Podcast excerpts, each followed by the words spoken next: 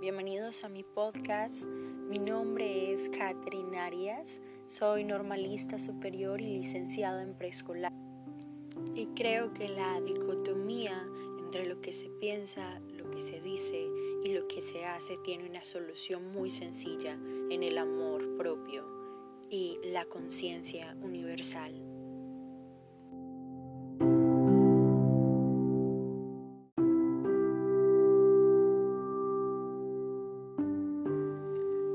Tres años mi vida cambió por completo. Solía pensar que me iba a casar con un buen hombre y tener hijos, un hogar. Pero un día, mientras buscaba empleo, una amiga de la escuela me dio me gusta en Facebook y me comenzó a hablar.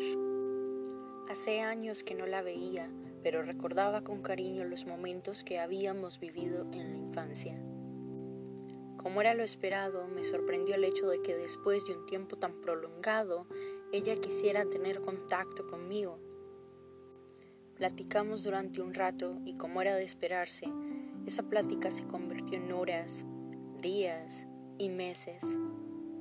Y lo que fue una vieja amistad se convirtió en amor. Yo la adoraba, ella sabía todos mis secretos y todos los sufrimientos que escondía mi alma. Pero mi mente, como era normal, me decía que la pareja ideal era un hombre. Y cuando hablaba, no reflejaba lo que mi mente pensaba. Le decía que la amaba, que anhelaba estar a su lado y huir lejos de mi familia. Le decía que solo tenía ojos para ella, pero cuando hablaba con mi madre, con mi padre, les decía que era una amiga más. Un día finalmente decidí terminar la relación y buscar a aquel hombre que tanto anhelaba por matrimonio. Y encontré una pareja, un hombre tal y como mi mente lo había pintado. Pero el destino me jugó una mala pasada y mi corazón seguía anhelando estar a su lado. No era el hombre que yo esperaba y entre malos tratos y burlas la relación terminó. Me di cuenta que anhelaba estar al lado de ella y me rebelé contra mi familia. Le dije a mi mamá y a mi papá que finalmente amaba a las mujeres. Mi mamá lloró, me dijo que Dios no me quería, me dijo que era el hijo pródigo, que Satanás me había invadido de pies a cabeza.